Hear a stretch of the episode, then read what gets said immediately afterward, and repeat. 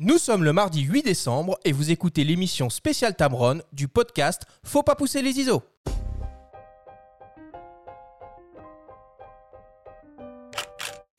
Vous écoutez Faut pas pousser les ISO, le podcast entièrement dédié à l'image pour tous les passionnés de photos et de vidéos. Je suis Arthur Azoulay et cette émission vous est proposée par Le Monde de la Photo. Aujourd'hui, c'est une émission spéciale Tamron. Nous allons découvrir au travers de témoignages de photographes et de journalistes tout le potentiel de leurs optiques conçues pour les hybrides Sony 24-36 mm.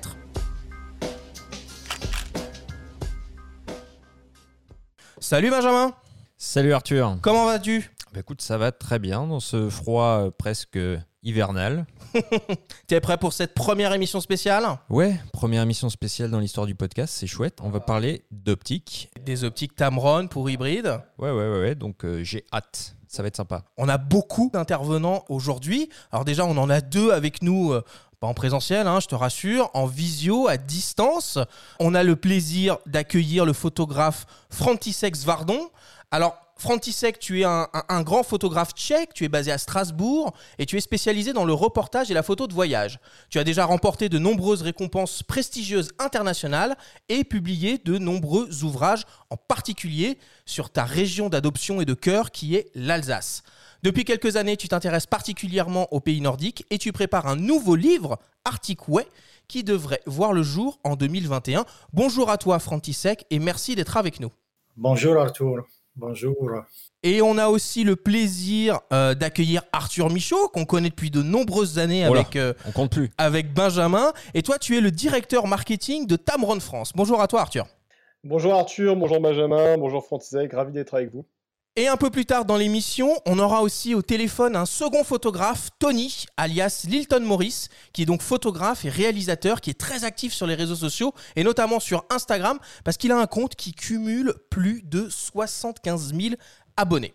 Voilà, maintenant que les présentations sont faites, on commence l'émission avec un point sur les dernières actualités de Tamron.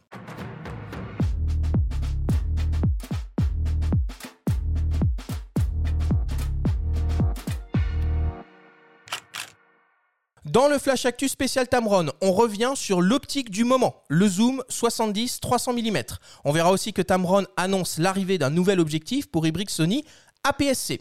Et on vous proposera une offre spéciale en partenariat avec Image Photolion.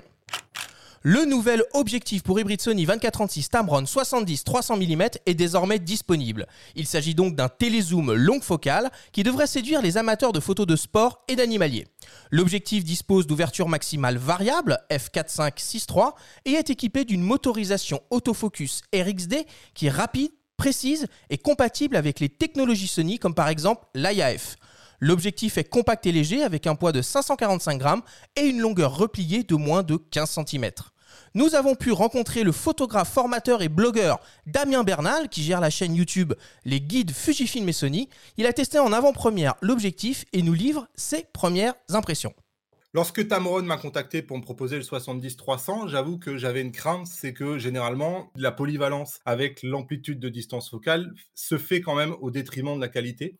Et ici, clairement, c'était pas le cas. Et lorsque j'ai déballé, la première, le premier sentiment, c'est incroyable. J'ai l'habitude de shooter avec un Sony A7R4 de 61 millions de pixels. Et c'est vrai que j'ai été surpris finalement d'obtenir d'excellents résultats, même sur un capteur aussi exigeant qu'un 61 millions de pixels.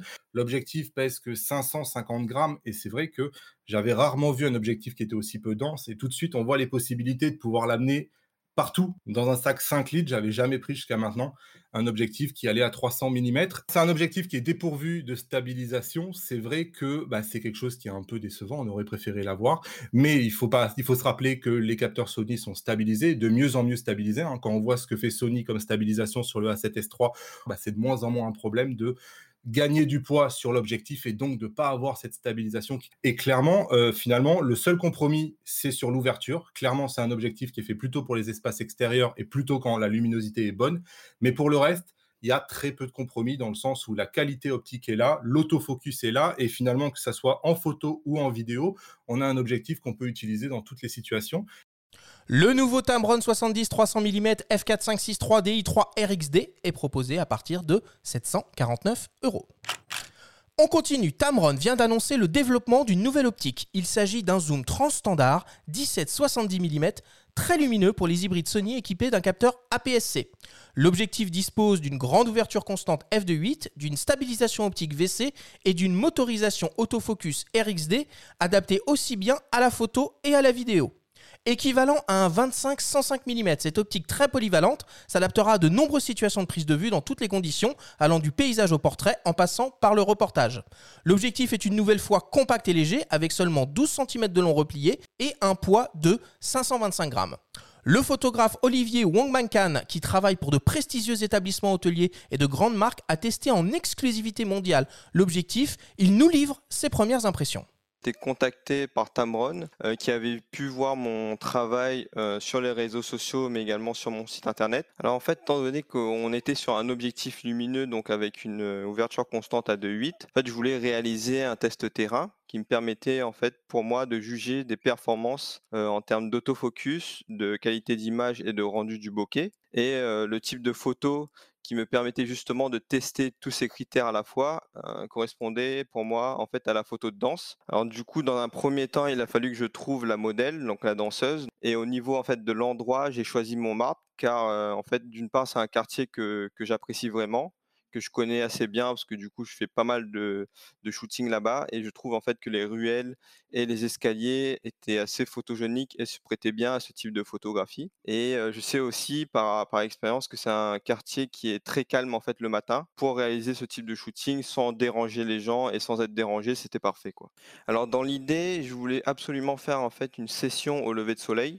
Et donc, la principale contrainte, on va dire, c'était un peu le manque de luminosité sachant qu'en fait, pour des photos de danse, on est obligé d'utiliser une vitesse d'obturation rapide, notamment pour tout ce qui est saut afin de figer le mouvement. Et en fait, c'est là que l'ouverture constante à 2.8 s'est montrée très utile car ça me permettait en fait de limiter pour moi ma montée en ISO, d'avoir une vitesse d'obturation assez rapide et au final d'obtenir en fait des, photos nettes et suffisamment, on va dire, lumineuses, éclairées.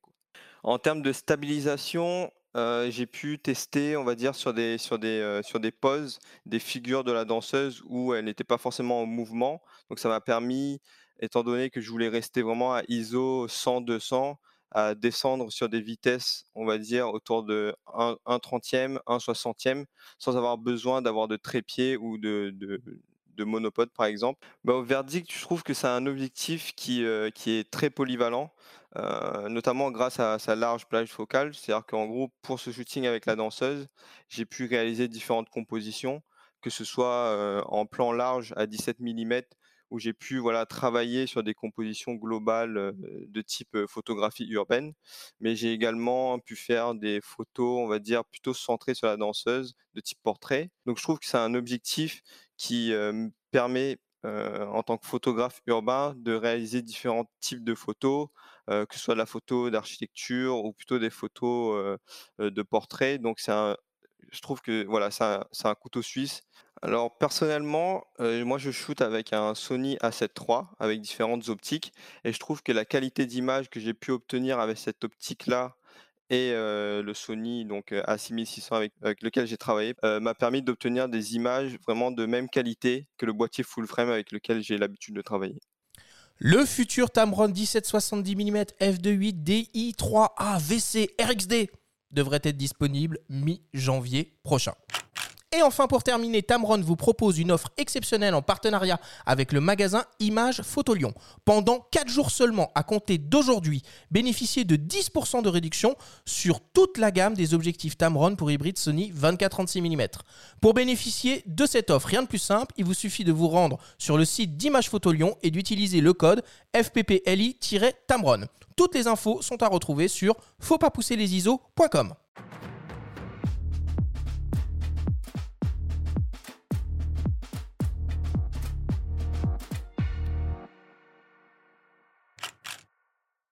Grosse actu pour Tamron, Arthur, dis donc.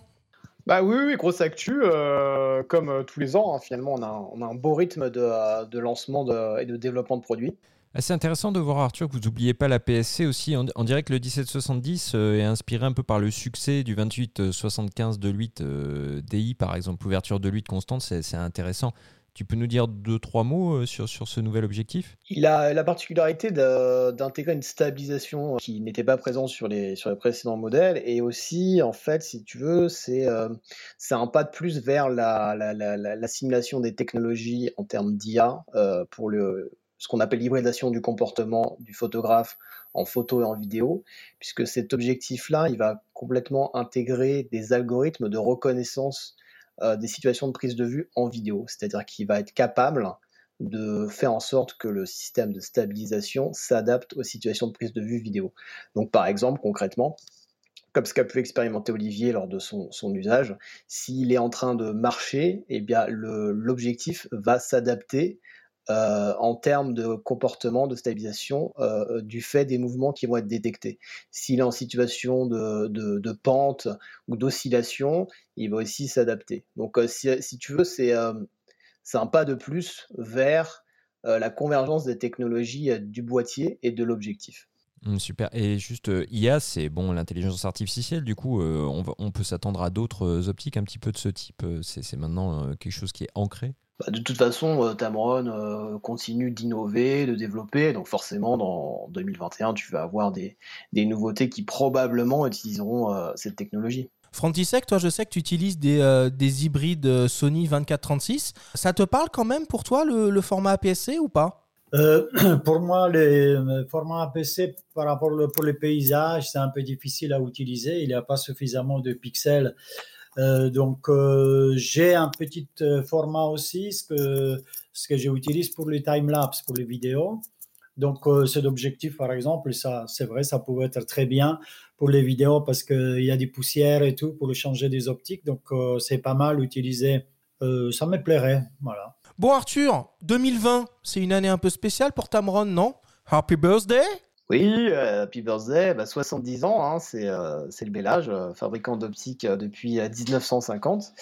Donc voilà, il faut savoir que les, auditeurs qui nous écoutent doivent savoir que Tamron, c'est pas seulement un, fabricant d'objectifs d'appareils photo, c'est aussi un industriel de l'optique. Donc, on fait aussi bah, des, caméras de recul pour leur voiture. Donc, peut-être nos auditeurs ont des optiques Tamron dans leur voiture. Euh, des caméras aussi pour les drones, pour les applications médicales.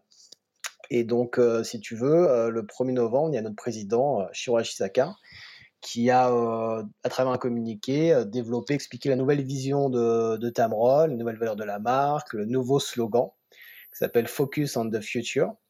Les valeurs qui sont basées sur trois, trois fondamentaux, la sincérité, le challenge la créativité. Mais il faut vraiment que vos, audi- vos- vos auditeurs aillent voir euh, le site euh, dédié aux, aux 70 ans de Tamron. Il y a un lien sur tamron.fr et ils verront euh, expliquer ces valeurs. Et, surtout, ils verront bah, des photos assez exclusives des fondateurs, la première usine Tamron créée, donc en 1950. Et ils vont passer un, bon moment de- d'histoire de la photo. Bon, bah écoute, avant de focus on the future, moi je vous propose de faire un petit retour dans le passé. Hein. Euh, notre journaliste spécialisé en optique, euh, Jean-Marie euh, Sépulcre, nous raconte l'histoire de Tamron depuis la création de l'entreprise et euh, ce concept de monture universelle T qui a été développé dans les années 50, en passant par les optiques professionnelles de la gamme SP et pour arriver jusqu'au développement des optiques pour hybrides 24-36 mm. Je vous propose d'écouter l'histoire de Tamron, lue par Ouais. Jean-Marie Mettez-vous Sépulcre. bien au chaud, détendez-vous. C'est parti. Tamron, à l'origine, en 1950, c'est une compagnie, Taizei Optical, qui a débuté ses activités en sous-traitant des verres optiques pour des constructeurs de jumelles, puis est passé à construire son propre modèle de jumelles en 1953. Il y avait beaucoup de marques de jumelles, mais peu téléobjectifs à prix serré pour le 24-36. La compagnie lança un premier modèle, le 135 mm 4.5, puis d'autres longues focales de 200 et 400 mm. Ensuite, le coup de génie, plutôt que de produire des optiques dans des différentes montures pour réflexes qui existaient au milieu des années 50, il y en avait à vis pour Patacon ou Asahi ou à baïonnette pour Exacta Practina. La compagnie inventa en 1957 un système de bagues qui permettait de changer facilement la monture arrière de l'objectif. Si on changeait de marque, il suffisait d'acheter une autre bague. C'était la monture T, T comme Tamron, qui devint ensuite le nom complet de la compagnie. Ce système de bague fut modifié à plusieurs reprises dans les années 50, 60, 70 pour intégrer la présélection du diaphragme et la mesure de lumière à pleine ouverture. La bague, renommée Adaptol, existait pour une quinzaine de montures objectives dans les années 70 et fut commercialisée jusqu'en 2005. Dans le même temps, les objectifs sont montés en gamme. L'an dernier, Tamron a fêté avec un superbe 35 mm 1.4 les 40 ans de la série Superior Performance, SP, qui a vu naître des modèles célèbres comme un 17 mm 3.5, un 90 macro 2.5, mais aussi des zooms lumineux, des 28-105, 80-200 de 8 et une combinaison novatrice pour l'époque, un 200-500 5.6. Mais le déferlement de l'autofocus aurait pu saigner le glas de la marque car les bagues ne pouvaient s'en accommoder. Elles devaient transmettre les méthodes différentes de chaque constructeur pour la mise au point. Tamron a alors rebondi en proposant des modèles à monture euh, fixe, permettant la mise au point automatique dans les principales montures, et a innové au XXIe siècle avec les premiers zooms 2.8 transstandard et grand angle stabilisé, et les super zooms universels pour le format APS. Jusqu'à la gamme actuelle proposée en monture réflexe Canon et Nikon, et la nouvelle gamme sans miroir en monture Sony, objectif lumineux et compact dont nous avons testé la haute qualité.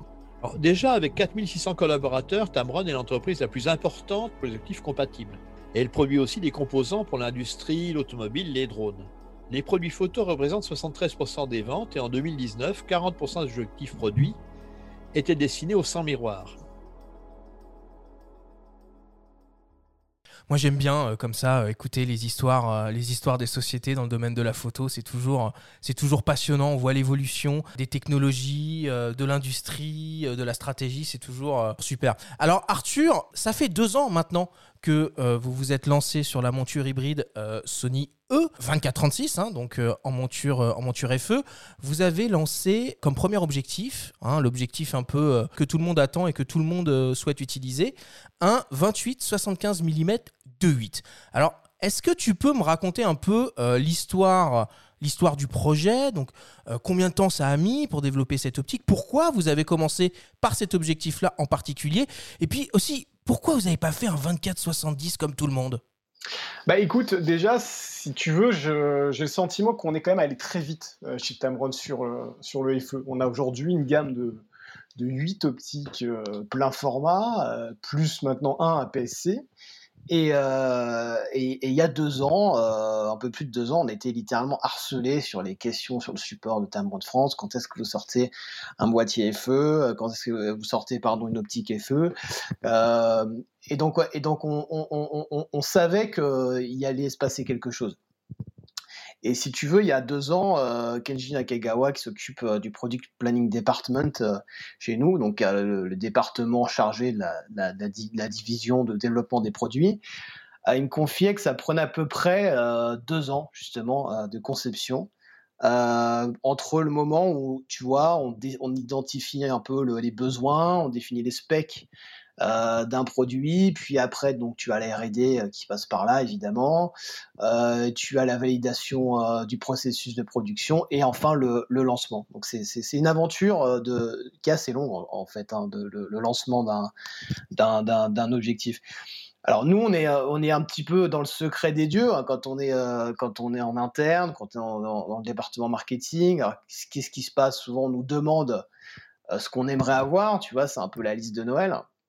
Et donc on, fait nos demandes. Puis après, euh, voilà, toutes ces demandes sont synthétisées. Et enfin, on a, euh, nous montre un petit peu ce qu'on peut attendre, la roadmap, etc.. Et quand on a vu un 28-75, je te cache pas qu'on était à milieu de, de, voir, d'entrevoir le, succès que ça allait être. Et, euh, et en fait, ça a été l'optique la plus vendue, toutes catégories confondues, quand elle est sortie. Donc, euh, tu vois, euh, bon, finalement, euh, on s'est dit qu'on avait peut-être touché ou, eu une approche qui était la bonne sur ce qu'on peut considérer comme étant un peu la promesse de la photographie hybride, c'est-à-dire d'avoir un ensemble compact, léger et cohérent. Et donc ce petit sacrifice, tu vois, entre le 28 et le 24 mm, bah finalement c'est ça qui fait le succès euh, bah, de, de, ce transstandard. Euh, et qui en fait bah, nous a permis ensuite de décliner toute la gamme de zoom dont on, dont on va probablement parler ensemble. Au niveau de la, du fonctionnement avec les boîtiers Sony. Tu nous as parlé tout à l'heure d'intelligence artificielle pour le 1770. Comment ça se passe au niveau des corrections optiques, etc. Comment ont été développés euh, ces produits? Est-ce que tu peux nous en dire un petit peu plus sur la collaboration euh, pour, pour, rendre ces, optiques performantes sur les boîtiers Sony Oui, bah, si tu veux, je, reviens un petit peu sur la forte demande qu'on a eue de, euh, sortir des boîtiers pour, cette monture. Euh, donc, tu as, eu un vrai travail, c'est-à-dire qu'on ne s'est pas contenté de faire une mise à jour de nos optiques. Euh, toute cette gamme, en fait, euh, FE chez nous, euh, c'est vraiment une ingénierie complète. C'est toute une conception nouvelle qui a été créée. Et en fait, si tu veux, les, les, les, les objectifs aujourd'hui, c'est un petit peu comme des ordinateurs. Donc, as, tu as des processeurs. Euh, d'ailleurs, notre nouveauté, elle a deux processeurs intégrés, un pour la stabilisation et euh, un pour, euh, pour, l'autofocus et le, reste des, de ses fonctionnalités. Donc, donc si tu veux, aujourd'hui, tu as un dialogue qui s'opère, un pont technologique entre le, le ou les processeurs des, zooms et des objectifs et le boîtier. Ce qui permet par exemple de faire des mises à jour de firmware directement via le, via le boîtier. Donc voilà, je réponds en partie à ta question. Mais, euh, si tu veux, la, performance et la nouveauté euh, de cette gamme, c'est qu'elle dialogue directement au niveau mécanique, mais aussi électronique avec les boîtiers. Alors du coup, vous avez maintenant en gamme le trio magique des zooms à ouverture constante de 8 avec donc le 28-75 mm, mais aussi le zoom grand angle 17-28 mm et le petit télé 70-180 mm. J'ai cru comprendre que euh, vous avez vraiment pensé euh, cette série d'objectifs avec de la cohérence et une, euh, harmonie. Est-ce que tu peux un peu nous, expliquer comment vous avez développé toute cette série? Oui, alors si tu veux bien, je vais m'arrêter un petit peu plus longtemps pour, euh, les auditeurs sur, euh, la philosophie de cette gamme et toute la, démarche qui se cache derrière. Et souvent, en fait, quand on nous demande d'expliquer un petit peu comment fonctionne notre, notre série, il y a un visuel que, que je montre, que je partage. Alors là, on est en audio, on va pas pouvoir le voir, mais c'est un visuel qui présente le 17-28, les 20-75, les 70-180 qui sont alignés et donc qui montre cette taille de filtre commune. Et, et, en fait, on voit que ce, cette trilogie, elle fait moins de 1800 euh, grammes, donc moins de 2 kilos. Donc ça fait euh, un sac photo très léger avec une ouverture constante qui va de 17 à 180 mm. Donc ça illustre assez bien la démarche, si tu veux, de nos ingénieurs et de montrer que quand ils ont sorti leur fameux 2875, ils avaient de la suite dans les idées. Et souvent, ça permet vraiment de débloquer, de, de comprendre un petit peu la philosophie euh, FE 67 mm chez nous. Euh, donc c'est plus qu'une taille de filtre euh, commune, c'est vraiment une philosophie de gamme. Euh, donc avec une forme de cohérence, d'homogénéité au niveau du design et le souci en fait de trois éléments principaux.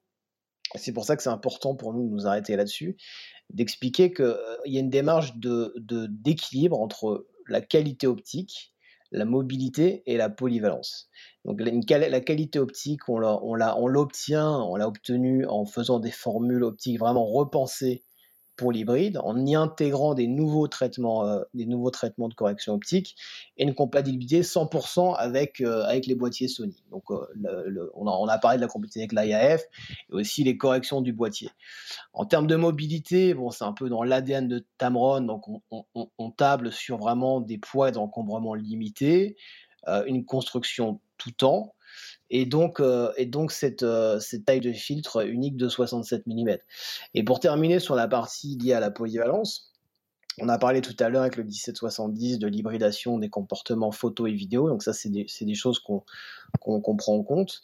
Et aussi, euh, quelque chose qui revenait aussi souvent sur la série G2 chez nous, c'est travailler sur des, des, des, distances minimales de mise au point record. Donc tout ça pour finalement accompagner la créativité des photographes. Dans la gamme, on trouve aussi trois focales fixes. D'ailleurs, tu as parlé du diamètre de filtre commun de 67 mm. C'est aussi le cas pour ce trio de focales fixes ouvrant f de 8. Est-ce que tu peux nous dire quelques mots aussi sur ces modèles-là? Oui, donc ces focales fixes, elles reprennent, si tu veux, les caractéristiques de compacité de performance, et elles ont cette caractéristique de mise au point minimale, donc respectivement de 11 cm, 12 et 15 cm pour le 20, 24 et 35 mm de 8, et euh, donc un rapport de grossissement euh, de 1,5. Donc si tu veux, voilà, l'idée c'était comme on le fait sur, euh, sur, sur les zooms, d'apporter quelque chose de différent, de différenciant Hein, pour donner plus de possibilités aux photographes. Alors du coup, les optiques Tamron pour hybride sont en gamme DI3. Donc on a vu qu'on avait les trois zooms à ouverture constante de 8 et les trois focales fixes plutôt orientées grand angle à 2.8. Qu'est-ce qu'on peut trouver d'autre comme objectif compatible avec les hybrides Sony? Tu as ce, ce, ce, ce 28-200 euh, qui, qui, est aussi sorti récemment. Et tu as un test dans le, numéro du Monde de la photo de novembre, euh, sur lequel on voit euh, une très belle carte de piqué en fait de ce, zoom euh, polyvalent, qui est une belle plage d'ouverture qui va de 2.8 à 5.6. Il a été testé sur un A7 III, A7R3 par le monde de la photo. Et, on voit en fait que si tu veux, euh, et ben il a des très très belles performances sur toute la plage d'ouverture et toute la plage euh, toute la plage focale. Donc c'est plus qu'un il a été auréolé récemment du Prisa, donc c'est plus qu'un zoom de voyage, c'est un, un, outil qui euh, qui te permet de faire euh, des photos euh, de voyage, mais aussi des photos de reportage grâce à cette à cette cette approche un peu original avec une ouverture qui va de, de, de, 8 à 5, 6. Euh, ensuite, donc, tu as le, tu as le, as le 70-300 dont, dont a parlé euh, Damien tout à l'heure. Euh, alors moi, c'est rare que ça m'arrive, mais quand, quand on a reçu, si tu veux, le, les premiers, premiers exemplaires au, bureau et qu'on a sorti l'objectif de sa boîte, j'ai vraiment été bluffé par le, par le poids de l'objectif. J'étais vraiment surpris. Je et, donc après, si tu veux, moi je me suis dit comment convaincre Damien, on se connaissait pas, tu vois, euh, de, euh, de tester le, le, zoom sur sa chaîne. Et en fait, ce que j'ai fait, c'est qu'on s'est appelé en visio et, et j'ai monté le le 70-300 sur, sur un A7 III qu'on a au bureau. Je lui, je ai présenté, je lui ai montré vraiment, tu vois, la cohérence entre euh, l'ergonomie du boîtier et l'ergonomie du zoom. Euh, et, et, si tu veux, tout de suite, c'était parlant et ça, ça a suscité sa, sa, curiosité. Et puis il m'a dit Banco, je lui ai envoyé, et puis on a, on a, eu, un, on a eu un test qui était, qui était, qui, était assez convaincant. Donc euh, voilà, on continue de répondre à différents besoins à travers notre gamme feu. On a posé les fondamentaux avec euh, notre trilogie de, zoom. On a euh, proposé quelque chose de différent en termes d'angle de vue, de créativité avec nos focales fixes. On a un outil qui est exceptionnel avec ce, ce, ce 28-200 à ouverture glissante et qui a une, carte de piqué que j'invite tout le monde à, à aller voir, mais surtout à lire le, numéro du monde de la photo. Euh, et ce, et ce 70-300 qui sera, je pense, testé dans le, dans numéro à venir du monde de la photo, qui lui euh, bah, démocratise un petit peu plus l'accès à la téléphoto sur, euh, sur, le, sur la monture FE. Il est temps maintenant de donner la parole à notre, euh, notre invité de marque, Frantisex Vardon, grand photographe de voyage et de, et de reportage. Euh, tu reviens tout juste d'un super voyage sur les magnifiques routes de Norvège. On s'est rencontrés euh, virtuellement tous les deux la semaine dernière. On a réalisé une interview. Je vous propose qu'on l'écoute tous ensemble. Frantisek, est-ce que tu peux te présenter? Frantisek Zvardon, je suis d'origine tchèque. Je suis venu en France en 1985 suite à la publication d'une photo à Vancouver où j'ai gagné le prix à Better White ou la, la meilleure route vers la vie. Cette photo m'a posait un peu de soucis euh, par rapport à l'éthique communiste euh, à l'époque en Tchéco. Et donc je suis parti avec, euh, bien sûr que j'étais déjà photographe là-bas, j'ai fait une école photographie à, à Brno et à Opava. Donc je suis rentré en France comme photographe. Puis voilà, petit à petit, une fois que j'achète un premier appareil photo, j'ai commencé à faire des reportages d'abord à Berlin, que le mur est tombé évidemment, ça m'a intéressé comme sujet. Et puis d'autres reportages, c'est depuis 40, 40 ans ou 35 ans maintenant que je voyage à travers du monde. Comment est-ce que tu prépares tes reportages? Lire toutes les histoires, toutes les... Moi, je ne suis pas journaliste, je ne suis pas écrivain. Parce que moi, je trouve qu'on se laisse facilement influencer.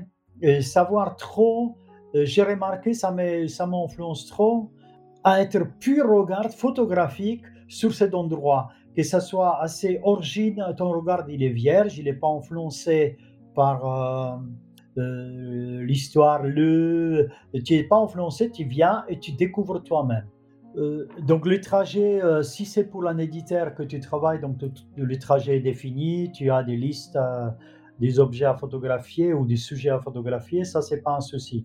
Si tu vas tout seul pour ton projet, géographiquement, à décider tes endroits, qu'est-ce qu'il va visiter, qu'est-ce qui, va, qu'est-ce qui est sous un endroit, c'est absolument nécessaire que tu te prépares.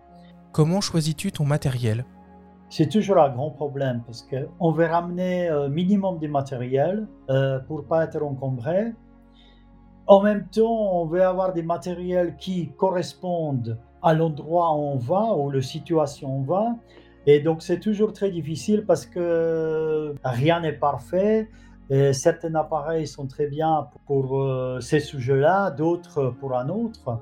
Et donc, euh, c'est assez difficile. Quel objectif? Toujours, c'est des questions de points. J'essaye euh, aujourd'hui, bah, enfin, j'étais autrefois, c'était aussi comme ça. J'ai travaillé avec, j'avais l'Inhof 612, le grand format. C'était ma caméra préférée que j'avais travaillé pendant 15 ans avec. Maintenant, j'aime pas trop ramener trop de matériel. Et même si, si je trouve que j'ai pas ce qu'il me faut, j'ai dit tant pis, je fais pas cette photo, mais je suis quand même, euh, je suis léger, je peux, je peux me déplacer facilement sans avoir trop de fatigue, me retrouver avec des valises de 10 kilos, etc. Tu reviens d'un grand reportage en Norvège. Peux-tu nous raconter comment cela s'est passé? C'était les 18, euh, les sujets, euh, les sujets étaient 18 euh, routes panoramiques, les plus belles routes que Norvégiens ils ont choisies. Ils ont construit pas mal des œuvres d'art sur cette route. C'était vraiment des routes les plus belles de, Norvège. Et puis, c'est une aventure où tu te diriges par un GPS, par les cartes, mais bon, les paysages est, tout à fait différent euh, sur la carte qu'en réalité. Et aussi des temps euh, très changeants. Aussi des voyages qui est euh, extrêmement dur. Tu peux jamais calculer. Tu dis, bon, demain, je vais faire cette photo-là parce que j'ai besoin de la lumière à droite. Il était très bien aujourd'hui, mais je suis venu tard. Donc, tu viens demain et il t'annonce des pluies pendant 15 jours. Donc, 15 jours, tu restes dans ton hôtel. Qu'est-ce que j'ai fait j'ai essayé d'adapter, faire d'autres sujets avec la pluie, mais en fait, c'est très très difficile à préparer ou calculer quelque chose. Il n'y a, a pas seulement la photographie, mais aussi toute la vie, comment où tu vas dormir, où tu vas, euh, comment tu vas. Euh, au nord, il n'y a pas grand-chose, il n'y a pas trop des hôtels, donc il faut que tu euh, détermines ton trajet, où je vais dormir, où je vais aller, photo, tu vois, tous les matins, combien de kilomètres c'est. Donc c'est très, euh, c'est assez stressant, malgré que tu vois euh, des super euh, paysages, mais des fois ça rentre pas dans les cadres que tu cherches. Donc en fait, c'est des, des mois que j'étais en Norvège. C'est des mois, jour par jour, adaptés à la situation, jour par jour à, à chercher des endroits qui sont spectaculaires, des endroits qui sont pas accessibles ou accessibles, ça dépend. Euh, des fois, c'est assez dangereux. Euh, euh, donc, tu es exposé à, à cet inconnu tout le temps, tout le temps. Quelle est ton histoire avec les objectifs Tamron? Tamron, il a fait beaucoup de progrès ces dernières années et surtout avec des optiques pour Sony 7 ils ont fait toute une série des optiques 7 28, 28 75 et 70 180. Ces trois optiques qui me semblaient vraiment hyper utiles pour moi. Euh, pourquoi? D'abord, toutes les trois optiques, ils ont les mêmes filtres 67, dont euh, filtres polarisants ou des filtres gris, donc davantage terribles. Tu pas besoin euh, pour chaque optique avoir un filtre différent. Seconde chose, que c'est des objectifs très clairs à D8 ouverture. Donc, j'ai fait beaucoup de photos des aurores boréales. J'ai publié d'ailleurs des livres sur l'Islande, sur les aurores boréales, il y a quelques années. Euh, donc j'aime bien les photos nocturnes et ces objectifs me permettent en D8 bien capter. Elle ne vignette pas trop, la qualité en D8 elle est, elle, elle est, suffisante pour moi. Et il faut dire aussi que le, les prix des ces optiques, c'est pas moins cher. Ben, tu dis, bon, ben, je vais acheter un objectif, c'est pour la vie, je vais la garder. Mais les soucis que quand tu marches dans les, euh, glaçons, tu glisses souvent, tu tombes, il y a les vents très forts. Qu'est-ce que j'ai cassé déjà comme des objectifs, je les cassés. Donc c'est pour ça que j'ai choisi Tamron et je suis très content. Autant plus que le, leurs dernières versions qui sont, très bien développées, qui sont très précis, euh, silencieux pour les vidéos, pour les time-lapse. Euh, donc c'est d'optique, mais autant comme illustrateur, autant comme photographe d'édition, elles me conviennent complètement.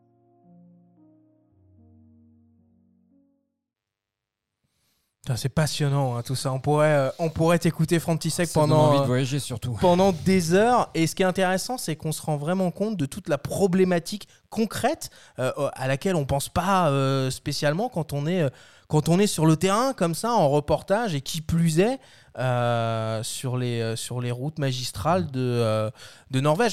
Frantisek, du coup, tu apprécies énormément les pays nordiques. tu m'as dit que tu étais aussi un grand fan des, photographies d'aurore boréale. il va constituer en quoi ton, ton ouvrage Arctic Wave? Il y aura quoi dedans? Bah, surtout les, ça sera surtout des paysages la silence de, des Nord qui est qui n'est pas encore tellement connu en images. On a quelques ouvrages euh, qui existent bien sûr, mais euh, que les conditions sont difficiles. Le, il n'y a pas tellement de photographes qui, qui passaient parce que chaque euh, passage, il faut être équipé, etc. Donc, cet ouvrage va être vraiment le lancer plutôt vraiment sur les paysages, pas cette fois-ci l'homme. Euh, c'est la beauté, c'est la beauté, c'est les paysages qui est inconnu, paysage qui est vierge, qui nous attend à découvrir. Alors tu nous as beaucoup parlé de tes problématiques concrètes sur le terrain au moment de la prise de vue. Euh, moi j'aimerais bien que tu me parles un peu de ton rapport à la post-production. Est-ce que tu retouches euh, beaucoup tes images ou est-ce que tu essayes à la prise de vue euh, d'être au plus proche du résultat final euh, bah, La prise de vue, on essaye, on essaye j'essaye euh, bien sûr que ce soit parfait, mais les conditions sont pas toujours évidentes. Tu trouves pas la lumière ou les compositions absolument parfaites, surtout euh, surtout des contrastes qui est très fort, euh, les, les, ciels qui est blanc ou le ciel qui est très clair, les, les, les fonds, les rochers qui sont très noirs. Donc euh, là, on se retrouve toujours dans les difficultés que les capteurs n'est pas la même chose que notre notre lay vision. Euh, donc, on est obligé, moi je suis souvent obligé d'intervenir dans l'image. Bien sûr que ça, c'est idéal si j'arrive à l'endroit qui est parfaitement éclairé, euh, tout est parfait, mais je dirais que c'est 10% des, des, photos, si je, si je vois que j'ai fait en, en Norvège environ 30 000 images, donc je dirais 10% qui sont éclairées parfaitement, que j'ai soit j'ai attendu la lumière ou je suis revenu plusieurs fois à l'endroit pour avoir la parfaite lumière, ou bien je suis tombé euh, en, marchant, enfin je suis tombé, j'avais de la chance. Mais en général, il faut intervenir. L'intervenir, c'est quoi? C'est euh, éclairer ou assombrir des de des luminosités qui est trop claires ou très foncées. Donc, euh, c'est plutôt intervenir dans les rows, dans les rafs. Et donc, c'est des manipulations relativement simples. Il y a aussi des contrastes. Il y a euh, éventuellement aussi euh, euh, des, couleurs, des saturations des couleurs un peu. Ça dépend aussi, il faut chaque fois que j'ai, dans les, dans les, dans les traitements d'image, que je pense, enfin que j'ai, que j'adapte l'utilisation de la photographie, si elle est pour l'éditeur, si elle est pour si c'est les photos qui sont qui seront publiées, là les couleurs peuvent être beaucoup plus douces, beaucoup plus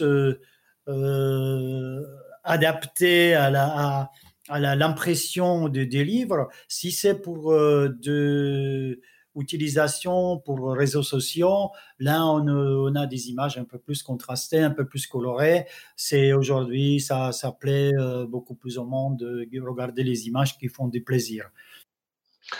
Je voulais réagir sur euh, cette question en fait de la post-prod. Il y a, il y a quelques temps, euh, Franzek avait fait un reportage pour, euh, pour nous au Groenland. Il avait pris des superbes photos de glaciers.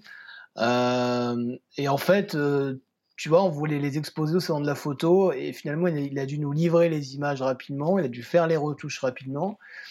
Et c'est vrai que quand on se met un peu dans la peau du, du, du, photoreporter euh, professionnel comme Frontisec, on se rend compte que finalement, il, il, travaille jamais dans les conditions idéales. Donc, euh, tu vois, tu as, ce compromis au niveau du matériel, il y a aussi un compromis au niveau du temps.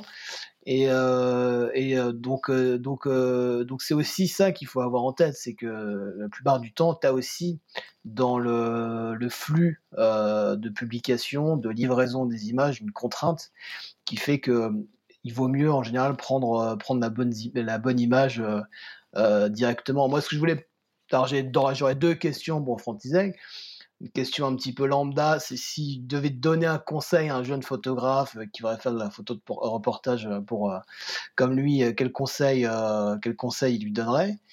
Et puis, et puis la deuxième question, c'est moi, j'ai, quand j'ai pris contact avec lui, j'étais impressionné par, par sa carrière, par son parcours. Euh, euh, j'ai vu euh, les, reportages qu'il a fait sur, sur, les, sur, sur les ethnies partout dans le monde. Donc, s'il devait retenir un seul reportage sur tout au long de sa carrière, lequel ce serait?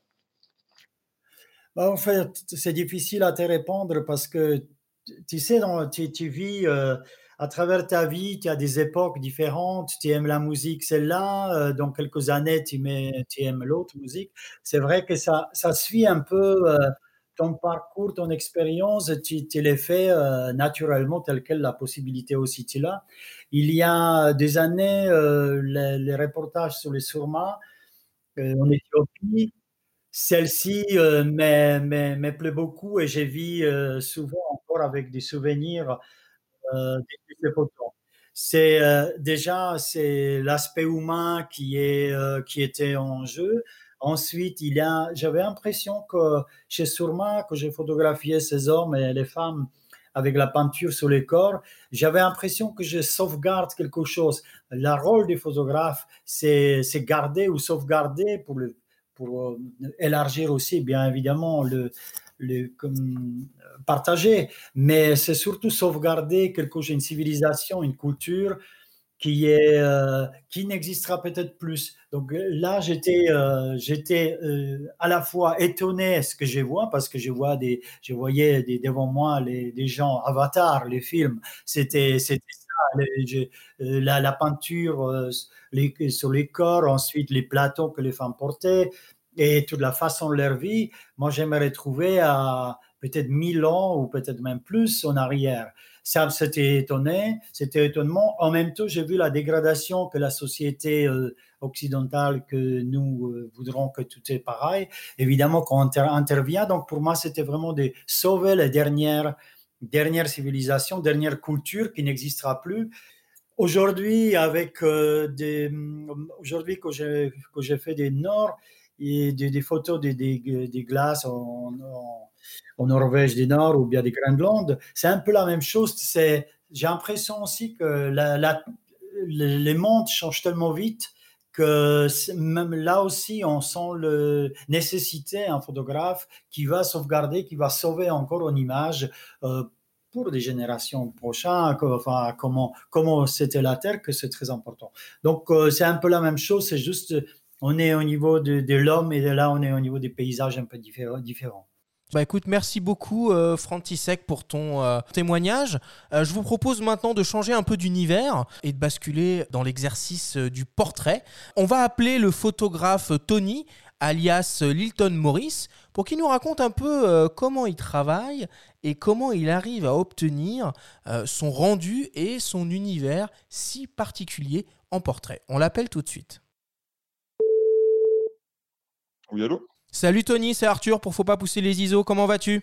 Salut Arthur, ça va très bien et toi? Bah écoute, ça va très bien. Je suis avec Benjamin Favier, euh, Frantisex Vardon et euh, Arthur Michaud. Oui, bonjour à tous. Alors on vient beaucoup de parler de, photos de voyage et de reportages euh, avec Frantisek et euh, du coup bah, on avait aussi un peu envie de parler de portrait qui est ta spécialité. Alors peut-être pour commencer, est-ce que tu peux très rapidement te présenter et nous expliquer un peu quel type de portrait tu fais? Alors moi je m'appelle Tony, euh, j'ai un nom d'artiste depuis toujours, je ne sais pas pourquoi, c'est Lilton Maurice. J'ai 31 ans, je viens de Toulouse, euh, d'Albi plus précisément, peut-être Toulouse.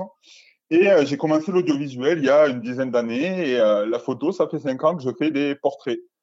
Alors quel type de portrait? Comment je pourrais qualifier mes portraits? J'ai pas vraiment de type de portrait. En fait, je travaille vraiment au feeling à ce niveau-là. C'est-à-dire que je vais définir un, sujet, un thème, je vais la proposer à, mon modèle ou à, mon client et, c'est parti. On voit sur tes portraits, euh, Tony, euh, de, grandes ouvertures. On voit, on voit vraiment de beaux bokeh d'arrière-plan. Donc, euh, est-ce que tu peux nous parler un petit peu de, des optiques que tu utilises et particulièrement peut-être le 70-180 de 8 que tu as dû utiliser? Alors, au niveau de ma pratique du portrait, je pense que c'est la question que tu voulais me poser. C'était, je fais beaucoup de portraits en lumière naturelle effectivement avec des grandes ouvertures, euh, parce que j'aime bien travailler, euh, j'aime bien le bokeh. En fait, j'ai toujours aimé le bokeh de, de, depuis que j'ai commencé la, la photo. J'aime bien avoir un beau, bokeh, un beau bokeh avec une petite profondeur de champ. Euh, et j'utilise depuis quelques mois effectivement le 70-180 mm de chez Tamron, qui me fait rêver, qui me fait rêver parce que c'est une optique vraiment haut de gamme au niveau du, du rendu. Hein. Euh, j'avais euh, auparavant déjà un 28-75 de 8 dont j'étais euh, très satisfait, que j'utilise aussi en vidéo parce que je suis vidéaste aussi. Et, et du coup, ben, le, le, le 70-180 mm, c'est vraiment une optique, une optique que je découvre avec plaisir parce que ça me fait découvrir de nouveaux, de nouveaux horizons dans ma pratique du portrait. Parce que jusqu'à maintenant, jusqu'à maintenant, j'utilisais très peu de téléobjectifs. Et euh, comment je l'utilise? Ben, Je vais souvent l'utiliser entre 70 et, et 100 mm. Et euh, aujourd'hui, ben, euh, j'ai eu l'opportunité d'essayer euh, ce téléobjectif qui est, qui est pour moi très bon, très très bon vraiment en termes de, de prise à main. les bagues sont très fluides, souples, un très beau piqué à 2.8 sur, toute, sur toute la plage focale en fait. Ce qui est intéressant, moi j'aime bien travailler en série, donc c'est-à-dire faire plusieurs photos, quatre ou cinq photos sur le même thème, sur le même spot avec le même modèle. Et j'aime bien cadrer des détails. Et c'est super intéressant parce qu'à 180 mm, on peut, euh, on, euh, on, peut, euh, on peut faire une mise au point à 85 cm. Ça, c'est incroyable. L'autofocus est précis, il est silencieux. Comme j'en parlais d'ailleurs à Arthur, Arthur de chez Tamron, j'ai été agréablement surpris par, par ce, ce, produit. Quoi. Ok. Non, non, bah écoute, moi je suis, je suis ravi de, je suis ravi, je suis ravi de t'avoir en ligne. C'est vrai qu'on s'était, on s'était euh, contacté via Instagram et euh, donc euh, est-ce que tu as tu as tu as aujourd'hui un retour satisfaisant sur les optiques Tamron? Est-ce que tu as, as, une liste de Noël à faire à Tamron sur sur peut-être un prochain, un prochain objectif qui correspondra à tes besoins Moi, ce que j'aime chez Tamron, pour faire le tour, en fait, ce que j'aime chez Tamron, je suis chez eux depuis une dizaine d'années. J'avais un Canon 550D à l'époque, j'avais déjà du Tamron ça fait, euh, je pense que leur réputation n'est plus à n'est plus à faire. Hein. Ça fait, euh, je crois, 60 ans qu'ils sont là, si ce n'est plus. 70. 70, autant pour moi. Donc, euh, la réputation n'est plus à faire. Et puis, ce que j'aime aussi, c'est le fait que ça soit accessible à tous. quoi. C'est-à-dire qu'au début de la photo, on n'a pas besoin de mettre 3000 euros pour avoir du haut de gamme. Et ça, c'est vraiment quelque chose d'exceptionnel pour moi. Moi qui, qui ai débuté de façon autodidacte, seul, je viens pas d'un milieu forcément aisé non plus, donc euh, j'étais très content de trouver ces optiques à l'époque et, euh, et ça perdure aujourd'hui. On trouve euh, ben, comme comme comme, ce, comme cet objectif, le 70-180 mm, à moins de 1300 euros, on peut rien trouver de mieux sur le marché. Et, juste sur le prix, c'est très intéressant. Frantisek, tout à l'heure, dans l'interview qu'il a accordé à Arthur, nous parlait aussi de cette, cet aspect-là. Tu veux dire peut-être un mot là-dessus? Je pense que c'est très important parce que quand quand, on travaille euh, dans les difficultés, on les casse très souvent, euh, des optiques. Donc pour moi, les prix, si j'achète un, euh, pour les prix un objectif ou deux, ça c'est très important. Et je sais bien, les garder, ça ne se garde pas plus que 4 ans, elles sont abîmées. Donc finalement, les prix est très bien et la qualité est suffisante. Il est très magnifique. Enfin, je vois pas la différence et on est plus à l'aise, on, ose des fois faire des photos plus spectaculaires, euh, on rentre sur la cascade ou je sais pas quoi, sur les, sur les, sur les glaçons, des fois ça glisse, j'ai glissé déjà plusieurs fois, j'ai cogné des objectifs. Donc finalement, je dis, bon, 800 euros ça va, mais si c'est des 1000, c'est déjà la différence. Donc pour notre métier où il y a beaucoup de risques, c'est, euh, non, on regarde les prix aussi, la qualité, mais aussi les prix. Je vais juste je veux saisir la, saisir la balle au bon, Arthur, excuse-moi. Euh, et c'est pour, euh, pour nos, nos, auditeurs qui pensent vraiment bien à s'enregistrer sur la garantie 50. Tamron, c'est un opticien, c'est le seul à proposer une extension de garantie européenne de 5 ans. Euh, donc évidemment, si Frantisek, tu tombes euh, de ton, euh, de ton glacier et que tu le fais tomber, euh, ce sera pas en garantie. Mais s'il y a des problèmes de fabrication, des problèmes mécaniques, d'autres problèmes d'ordre vraiment de la fabrication de l'optique, cette garantie-là, elle rentre en jeu.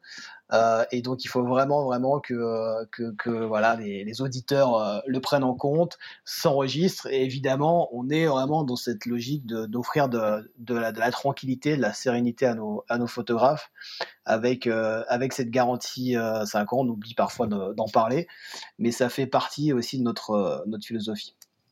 Bon, bah écoutez, c'est le moment de, euh, de conclure l'émission. Arthur, Frantisek, Tony, merci beaucoup. Euh, je vous garde quand même parce que j'ai une petite, euh, une petite dernière question. Une question qui tue.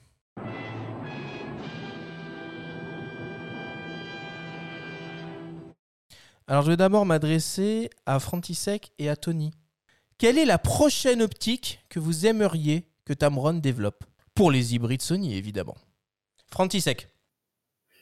Ben, j'aimerais bien qu'il a un macro, qu'il est ouais, 60 ou quelque chose comme ça, macro qui manque. Euh, il me manque un peu aussi des, des grands angulaires, de, comme euh, de temps en temps utilisé pour les aurores boréales, les 16 mm, des, des fisheye, des choses comme ça. Ok, ça marche.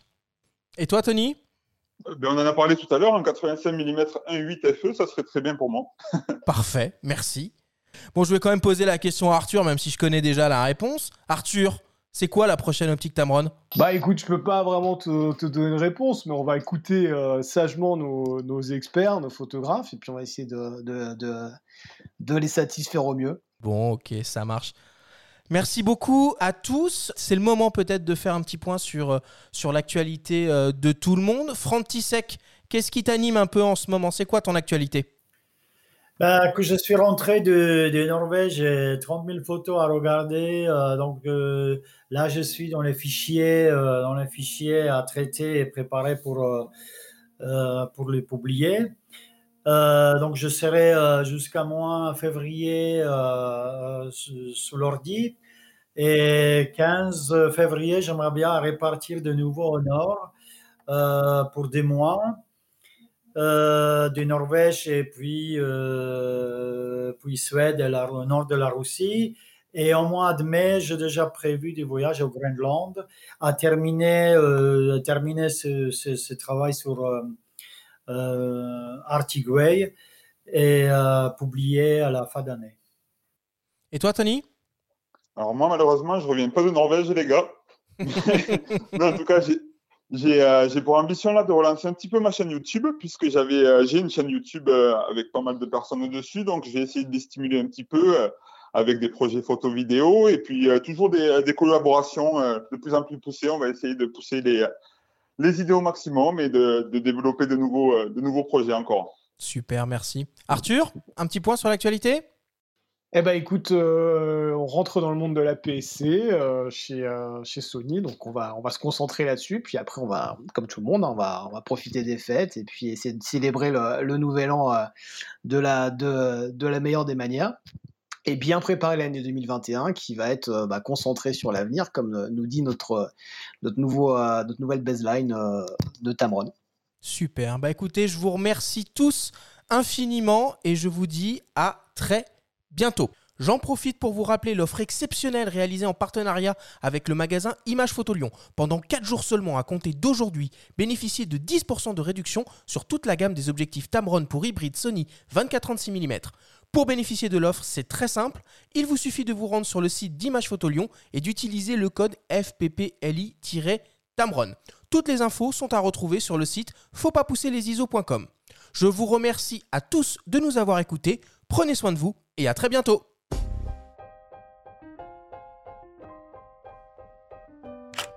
C'était Faut le podcast entièrement dédié à l'image pour tous les passionnés de photos et de vidéos. Cette émission vous est proposée par Le Monde de la Photo. Abonnez-vous à notre chaîne et retrouvez l'intégralité de nos émissions depuis toutes les plateformes comme Spotify, Apple Podcasts, Google Podcasts, Deezer et encore YouTube. Rendez-vous jeudi prochain pour un nouvel épisode. D'ici là, faites de la photo et n'oubliez pas, faut pas pousser les ISO.